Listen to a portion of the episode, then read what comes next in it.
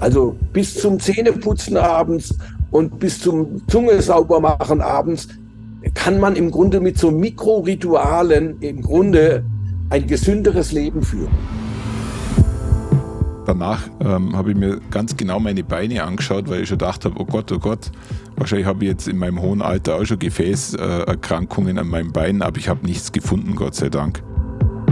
Das Wissen ist dann tatsächlich doch nach jahrzehntelanger Aufklärungsarbeit schon beim Großteil der Bevölkerung vorhanden. Allein, wie setze ich es um?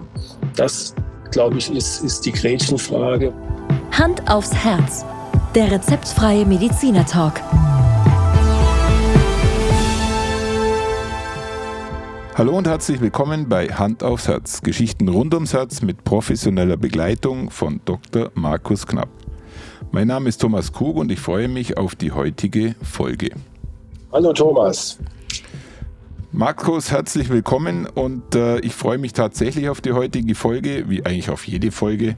Aber wir sind äh, im zweiten Teil eines sehr spannenden Interviews heute unterwegs und ähm, heute unterhalten wir uns über die Schaufensterkrankheit, die muss da immer so ein bisschen schmunzeln, weil der, weil der Begriff einfach, äh, glaube ich, nicht für jeden so klar greifbar ist. Ich werde es jetzt nicht auflösen, ihr werdet es in eurem Interview auflösen. Also äh, der erste Schwerpunkt deines Gesprächs war die Männerkrankheit schlechthin, die Schaufensterkrankheit. Ja, ob das jetzt eine, eine Männerkrankheit ist, ist eine gute Frage. Es gibt es natürlich auch bei Frauen. Und ähm, ich denke, du hast schon eine Ahnung, warum wir die Schaufensterkrankheit Schaufensterkrankheit nennen. Mir ging es jetzt in diesem Teil des Interviews darum, dass wir wirklich nochmal eine, eine typische angelogische Erkrankung ansprechen, die auch tatsächlich bei kardiologischen Patienten sehr häufig in Begleiterscheinung auftritt. Ja. Neben dem Schlaganfall haben sehr viele äh, wirklich Menschen, Betroffene mit den, mit den Beinarterien zu tun. Und deswegen haben wir diesen Schwerpunkt heute gelegt. Und ich würde sagen, wir, wir gehen in medias res, wie wir Mediziner so gerne sagen, und, und starten das Interview. Einverstanden? Ich bin einverstanden und freue mich schon auf euer Gespräch. Ja, herzlich willkommen nochmal, Herr Professor Diem. Wir nehmen heute unseren zweiten Teil unserer Angiologie-Folgen auf und ähm, nachdem Sie letztes Mal wirklich einen sehr überzeugenden Überblick über Ihr Fachgebiet gegeben haben, wollten wir heute uns vielleicht auf eine Erkrankung nochmal spezialisieren, und zwar die sogenannte PAVK. Ähm, warum die PAVK, die im Volksmund als Schaufensterkrankheit bezeichnet wird, weil das doch in meinem Fachgebiet der Kardiologie, ich sage jetzt mal, mit die häufigste Gefäßbegleiterkrankung ist neben dem Schlaganfall und doch sehr viele Patienten im Alltag beeinträchtigt. Erstmal herzlich willkommen und ich starte vielleicht gleich mit einer Anstiegsfrage. Vielleicht gehen wir einfach mal ein Fallbeispiel von einem Ihrer zahlreichen Patienten durch. Ähm, ich gehe mal davon aus, der Patient kam mit typischen Beschwerden und dann erklären Sie doch uns gleich mal, warum die Schaufensterkrankheit Schaufensterkrankheit heißt. Typische Beschwerden wären zum Beispiel, der Patient sagt, ich habe plötzliche Beschwerden bekommen beim Gehen. Ich gehe eine gewisse Strecke und dann kommt es zu Krämpfen in meiner rechten oder meiner linken Wade. Und dann hat man, wenn man das so hört, hat man den Verdacht, dass eine Durchblutungsstörung vorliegen kann. Und es ist so, die Patienten haben also ein Problem, wenn sie gehen, eine gewisse Gehstrecke gehen, sagen wir mal 30 oder 40 Meter, hängt immer auch von der Geschwindigkeit ab und von der Steigung ab. Und dann müssen sie stehen bleiben. Und viele Patienten mogeln dann einfach und wenn Sie mit Ihrer Frau in der Stadt spazieren gehen, sagen Sie den Frauen natürlich auch nicht gleich, dass sie dieses Problem haben, diese Symptome, diese Krankheitszeichen haben, sondern sie bleiben irgendwo stehen, schauen ins, in, in ein Schaufenster rein und erholen sich dann wieder. Die Durchblutung erholt sich. Wenn die da drei, vier Minuten stehen und äh, die fiktiv was anschauen in dem Schaufenster und dann können die wieder gehen und die Frau kriegt es gar nicht groß mit und deshalb heißt dieses Ding Schaufensterkrankheit oder periphere Verschlusskrankheit im Volksmund auch Raucherbein, weil der wichtigste Risikofaktor für die, diese Erkrankung ist das inhalative Zigarettenrauchen. Also so kommt es zu dem Begriff Schaufensterkrankheit. Okay. Ich sage immer scherzhaft, es ist ja allein schon verdächtig, wenn ein Mann an einem Schaufenster stehen bleibt, oder? Machen ja. wir Männer doch eigentlich nicht, oder? Ja, wir beide haben das ab und zu schon mal gemacht, muss man fairerweise sagen, in Deutschland und Italien und in sonst wo. Aber natürlich, äh, der, der normale, der normale Deutsche hängt nicht am Schaufenster fest.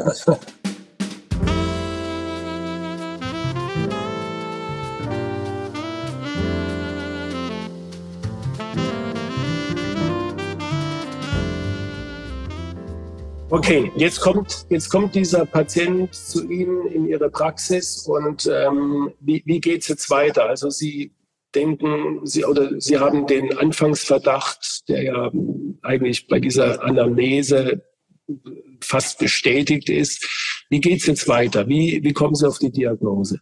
Also, was der Hausarzt zum Beispiel auch machen kann und was die Hausärzte alle kennen, wissen und gelernt haben, ist, man kann in der Situation am Bein die Pulse fühlen.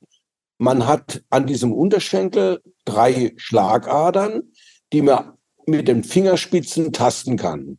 Da gibt es einen Puls auf der Innenseite des Knöchels, auf der Außenseite des Knöchels und mittendrin im Knöchel sozusagen. Und man kann diese Pulse unter normalen Bedingungen recht gut tasten.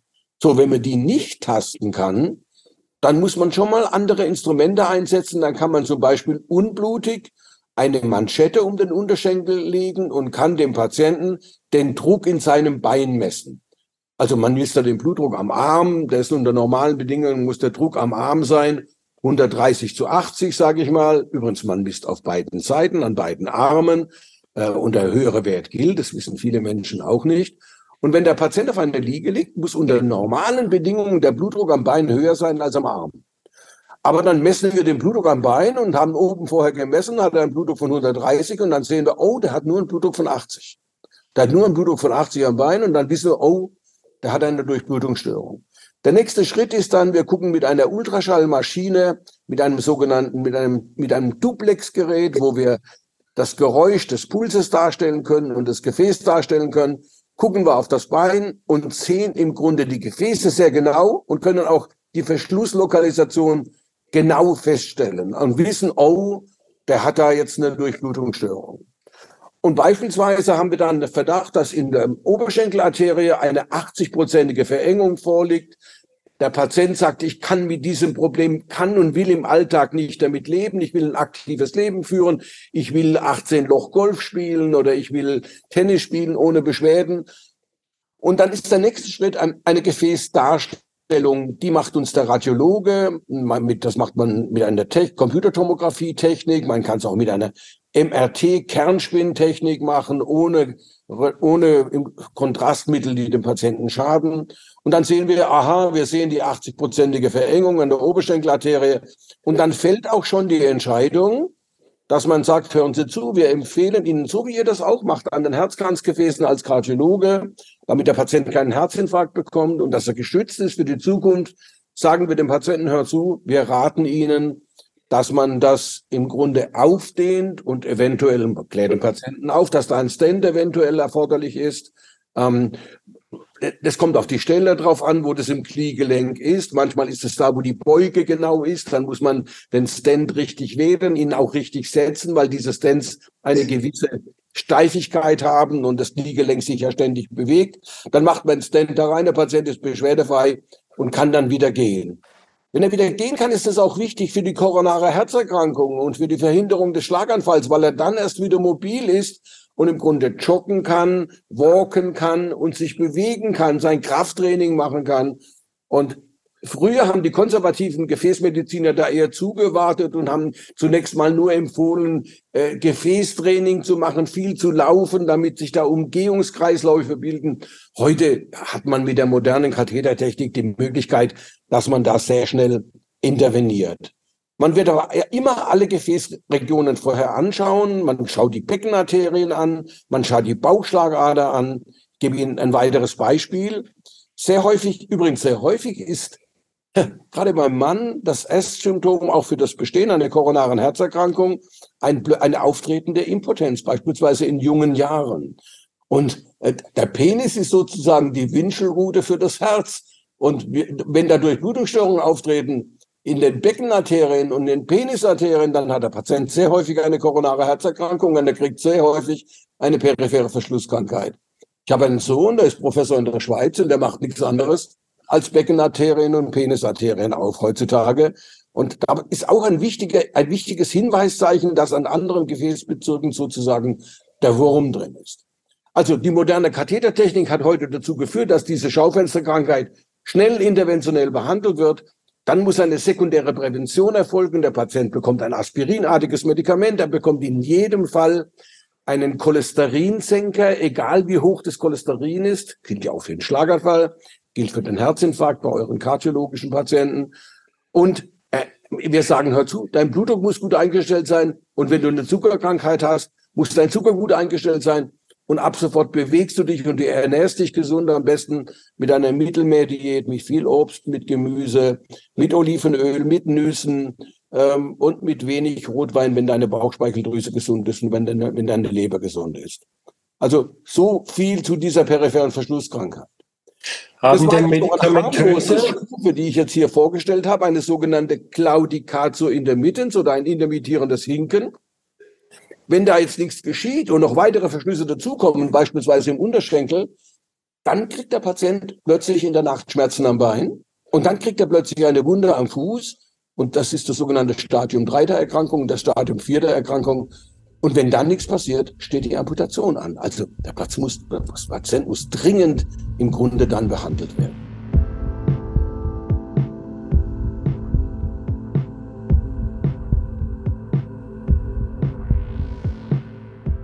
Meine Frage war noch, spielt die medikamentöse Infusionstherapie heutzutage noch eine Rolle? Ich weiß, dass wir das früher sehr, sehr oft und gerne gegeben haben. Also ich würde jetzt einfach mal sagen, die Infusionsbehandlung ist Pipifax. Wir haben das früher gemacht. Wir haben den Patienten damit hingehalten. Wir haben versucht, die Risikofaktoren zu kontrollieren, wenn er regelmäßig kommt zu diesen Infusionen eine seriöse Abteilung lebt heute nicht mehr von Infusionen bei arteriellen Durchblutungsstörungen. Da gibt es einen kompletten Panoramawechsel. Das macht man einfach nicht mehr. Man arbeitet mit Katheter, man macht das Gefäß wieder auf und das macht ihr am Herzen ja auch so. Ihr werdet nie auf die Idee kommen, einem Patienten wegen einer Durchblutungsstörung am Herzkranz eine Infusion anzuhängen. Man macht es einfach nicht mehr. In der Tat, ist völlig out. Das heißt, hier hat die sogenannte interventionelle Therapie eindeutig ja, ich würde mal sagen, das Rennen gewonnen. Und ähm, hm. man muss ja auch sagen, dass sich auch gerade was die Kathetertechnik sowohl in der Kardiologie als auch jetzt bei der PRVK, die Expertise der Ärzte, die das machen, ist ja mit denen noch vor zehn Jahren überhaupt nicht zu vergleichen. Es gibt ja eigentlich kein Gefäß, was der interventionelle Angiologe nicht mehr aufbekommt. Und vielleicht auch in dem Zusammenhang eine Frage, ist es so eine ähnliche Situation bei den Gefäßchirurgen, dass die, denen die Arbeit ausgeht? Ja, ja, also es ist, ähm, ich habe ja schon auch äh, darauf hingewiesen, dass ich politisch gearbeitet habe und auch in meiner Fachgesellschaft. Also ich gebe Ihnen, ich gebe Ihnen ein Beispiel, wo das wirklich ein eklatantes Problem ist. Wenn jemand eine Aufweitung einer Bauchschlagader hat, dann können heute, ich sage jetzt mal in modernen Abteilungen, diese Bauchschlagadern mit großen Stents armiert werden. Heißt auf Deutsch, die kriegen da so ein Maschendraht eingeführt in ihre Bauchschlagader, die im Grunde verhindert, dass das Ding weiter aufgeht und dass es platzt. Und damit ist der Patient behandelt und kann nach zwei Tagen wieder nach Hause gehen. Früher musste man das operieren, diese Bauchschlagader. Und ein Riesenproblem bei den Gefäßchirurgen heute ist, dass es gar nicht mehr genügend Fälle gibt, dass, dass Chirurgen, gute Chirurgen lernen, wie man ein Bauchaortenaneurysma, eine Erweiterung der Bauchschlagader im Grunde operiert. Und das gilt auch für die Peripherie. Das heißt, auch in den Leitlinien haben wir heute eine klare, eine klare Vorstellung, dass wir erst natürlich Methoden einsetzen, die dem Patienten wenig schaden. Eine Operation ist immer eine Operation, eine Narkose, Blutungsgefährdung, Infektgefährdung. Das hat man mit diesem modernen Katheter nicht mehr. Und Sie sagten ja schon, es gibt kaum eine Verengung, äh, die man nicht aufmachen kann heute, auch bis zum Unterschenkel, bis zu den Knöchelarterien runter. Eine, ein wahnsinniger Fortschritt. Also Zeiten sind vorbei, wo man im Grunde alles operieren musste. Wobei die Gefäßchirurgen auch gelernt haben, wie man mit Kathetern umgeht. Ja? Und ich arbeite eng mit Gefäßchirurgen zusammen, gerade mit der Universitätsklinik in Heidelberg. Der Chef dort ist ein enger Freund von mir und ähm, ich weiß, dass die Patienten dort hervorragend aufgehoben sind. Und vielfach braucht man Kombinationsoperationen, wo man operiert und in der gleichen Sitzung auch dilatiert oder mit einem Katheter arbeitet. Das können die Gefäßchirurgen heute sehr gut. Das muss nicht unbedingt der Radiologe machen. Ich möchte zum Abschluss nochmal auf Ihr Lieblingsthema, wir hatten es in der ersten Folge schon thematisiert, die Prävention eingehen. Sie haben vor kurzem, ich will sagen, wieder mal ein Buch veröffentlicht. Sie sind erfolgreicher Buchautor und ich fand den Titel ganz spannend. Da geht es um Rituale. Also habe ich das richtig verstanden? Mit Ritualen im Alltag, was für unsere Gesundheit tun? Ist es ein neues Konzept oder ist es alter Wein in neuen Schläuchen? Ähm, vielleicht berichten Sie mal darüber. Naja, also wenn wir uns an Weihnachten vornehmen, dass wir ab dem 1. Januar jeden Morgen um 6.30 Uhr fünf Kilometer Jogging machen, dann möchte ich mal sehen, wo der normale Bürger am 6. Februar steht. Also dann ist oft sind die Vorsätze im Grunde oft weg. Es gibt aber, also wenn wir aber Rituale einführen, das heißt, ein, ich gebe ich geb, ich geb Ihnen ein Beispiel. Der Team steht morgens auf, relativ früh, ein ganzes Leben lang schon, um halb sechs.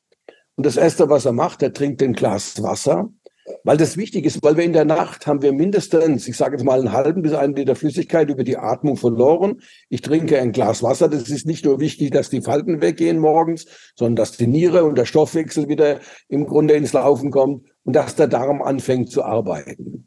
Und anschließend ähm, mache ich mir zum Beispiel, versuche ich zwei Esslöffel Leinöl zu mir zu nehmen, weil ich damit meine Omega-3-Fettsäuren habe.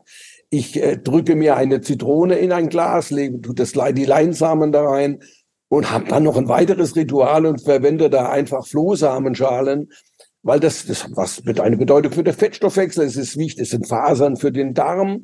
Also ich ritualisiere einfach solche gesunden Dinge, die man im Grunde aneinander fassen kann sozusagen. Und ein normaler Mensch frühstückt dann irgendwann mal, aber wir haben beispielsweise gelernt, gerade bei, bei Stoffwechselerkrankungen, dass es jetzt wichtig ist, dass wir zum Beispiel einen Unsinn nicht machen, dass wir zum Beispiel permanent snacken, dass irgendwo Süßigkeiten rumliegen oder Trauben rumliegen und alle drei Minuten esse ich eine Traube oder ein süßes Stückchen oder Schokolade oder jetzt den Apfel und die Birne. Das, das sollte man nicht machen, weil das ist nicht gut für die Bauchspeicheldrüse. Also das sind so feste Rituale und diese, und diese Rituale stabilisieren uns im Alltag und machen es einfach möglich, dass wir ein relativ gesundes Leben haben. Und es geht so weiter, bis wir abends einschlafen eigentlich. Also bis zum Zähneputzen abends und bis zum Zunge sauber machen abends kann man im Grunde mit so Mikroritualen im Grunde ein gesünderes Leben führen. Das ist der Sinn, das ist der Sinn hinter diesen gesunden Ritualen. Im Grunde eine uralte Geschichte. Übrigens, damit ein Ritual ein Ritual wird, muss man es 30 Mal hintereinander wiederholen. Und es gibt Rituale, die musst du 148 Mal wiederholen. Das sind Studien in Bern gemacht worden. Aber ich bin ein, ich bin ein Freund dieser, dieser festen Rituale. Dazu gehört beispielsweise Intervallfasten unter Umständen auch, was ihr ja auch als Kardiologen euren Patienten empfiehlt. Es gibt ein chinesisches Sprichwort, das heißt, das Abendessen überlasse deinen Feinden. Ja, dass du einfach eine Pause hast, ich sage jetzt mal von 14 bis 16 Stunden, wo du den Stoffwechsel völlig in Ruhe lässt. Also es gibt solche Rituale, die ganz wichtig sind und die mich stabilisieren und die gesund sind und die einfach dazu führen sollen, dass wir jung sterben, aber so spät wie möglich.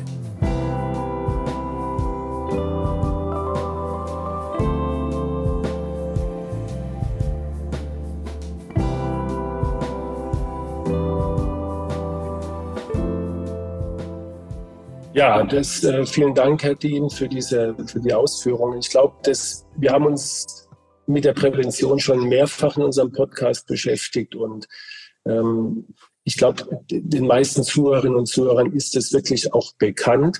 Aber dieser Ansatz, ist jetzt mhm. mal mit einem Ritual zu probieren, ist glaube ich, jetzt hier noch nicht thematisiert worden, weil ich glaube, die, das Wissen ist dann tatsächlich doch nach jahrzehntelanger Aufklärungsarbeit schon beim Großteil der Bevölkerung vorhanden. Allein, wie setze ich es um? Das, glaube ich, ist, ist die Gretchenfrage. Und ich glaube, ja. da findet man in Ihrem Buch dann Antworten. Und wer da Interesse hat, der wird Ihr Buch dort finden, wo man es zu finden hat, nämlich im einschlägigen Fachhandel. Und äh, auch bei Ihnen auf der Homepage habe ich es gesehen, was sich auch lohnt, mal da reinzuschauen, denn auch Sie sind Podcast-Betreiber. Und ähm, beim Durchklicken habe ich gesehen, Mensch, da haben wir noch eine ganze Menge Sachen zu besprechen, ja, die Herr Professor, die Professor Diem schon angesprochen hat. Ich bedanke mich für die beiden Folgen, Herr Professor Diem. Es hat sehr viel Spaß gemacht. Äh, wie so oft ist es so, man könnte noch stundenlang miteinander sprechen, aber ein Podcast hat eben nun mal auch eine begrenzte Zeit, das wissen wir. Aber vielleicht sehen wir uns in dem Format mal wieder. Und ansonsten weiterhin alles Gute für Ihre Arbeit, ähm, die Sie hoffentlich, hoffentlich noch sehr, sehr lange weiter in so toller Form ausüben können. Herzlichen Dank. Ich sage immer bis fünf, ab, ab 95 halbtags. Also da habe ich noch ein bisschen Zeit. Vielen Dank, lieber Herr Knapp. Äh, alles Gute für Sie. Bleiben Sie gesund. Gute Zeit. Also Markus, ein sehr interessantes Interview, was ihr beide geführt habt, vor allem zu einem Thema, was mir neu war und was mir sehr viele Informationen gegeben hat, die ich, äh, denke ich, auch weiterhin wertvoll verwenden kann.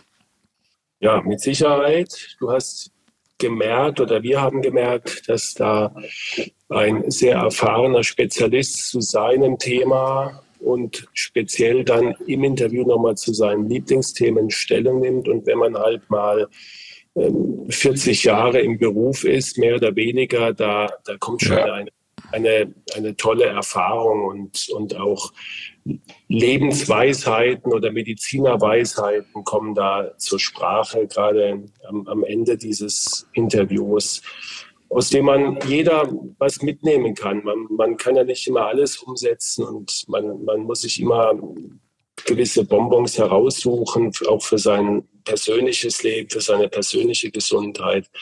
Aber ich glaube, wir haben gemerkt, dass, dass das eine sehr, sehr wichtige zwei wichtige Folgen waren von einem wichtigen Fachgebiet. Und ich bin dankbar nochmal, dass wir dieses Interview führen konnten und dass wir dieses Thema in unseren Podcast integriert haben. Und Markus, du wirst jetzt gleich lachen, nachdem ich mir die beiden äh, Folgen angehört habe. Ähm, habe ich mir äh, danach ganz genau meine Beine angeschaut, weil ich schon gedacht habe, oh Gott, oh Gott, wahrscheinlich habe ich jetzt in meinem hohen Alter auch schon Gefäßerkrankungen an meinem Bein, aber ich habe nichts gefunden, Gott sei Dank und äh, stelle mich nach wie vor mit äh, Entspannung vor ein Schaufenster, aber nicht, weil mir die Beine wehtun. So machst du das. Und wenn du, wenn du stehen bleibst, dann weiß ich warum, weil du halt mal wieder was Schönes im Schaufenster entdeckt hast und deine, deine Shopping-Qualitäten, die sind ja legendär, wie ich weiß. Und von daher muss man sich bei dir vor einem Schaufenster stehend zunächst mal keine Sorgen machen. Das ist doch ein wunderbares Schlusswort, Markus, äh, womit sich unsere Zuhörerinnen und Zuhörer ein bisschen eine Vorstellung von mir machen können. Und äh, das würde ich tatsächlich auch als solches stehen lassen. Okay. Thomas, dann danke für die Unterstützung der beiden Folgen und wir sehen uns in alter Frische beim nächsten Podcast Hand aufs Herz. Markus, auch an dich herzlichen Dank und bis dahin gute Zeit. Tschüss. Ciao.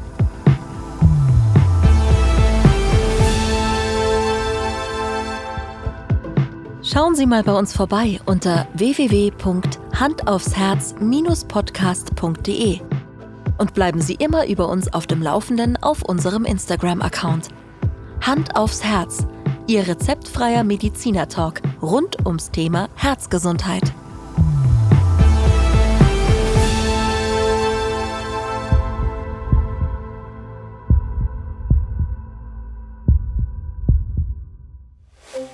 Produktion der Sounds GBR. Krug und Hacking.